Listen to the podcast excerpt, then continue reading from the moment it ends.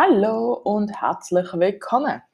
Wenn du dich einschreibst, ähm, im Link, wo in der Podcast-Beschreibung ist, bekommst du jeden Tag äh, Texte und Aufgaben zu unserem Adventskalender.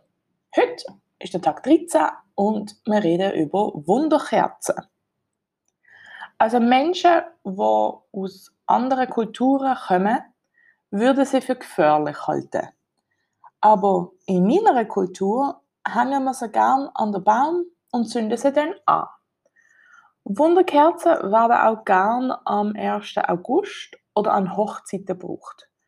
Der Unterschied ist, dass an Weihnachten sie niemand hebt, sondern dass man sie am Baum hängen. Das soll der Baum dekorieren, wenn die Lichter aus sind. Typische Sätze sind ich will das Jahr auch Weihnachtskerzen anzünden. Die Weihnachtskerzen sind schon das Schönste am Baum. Zünd noch mehr Weihnachtskerzen an.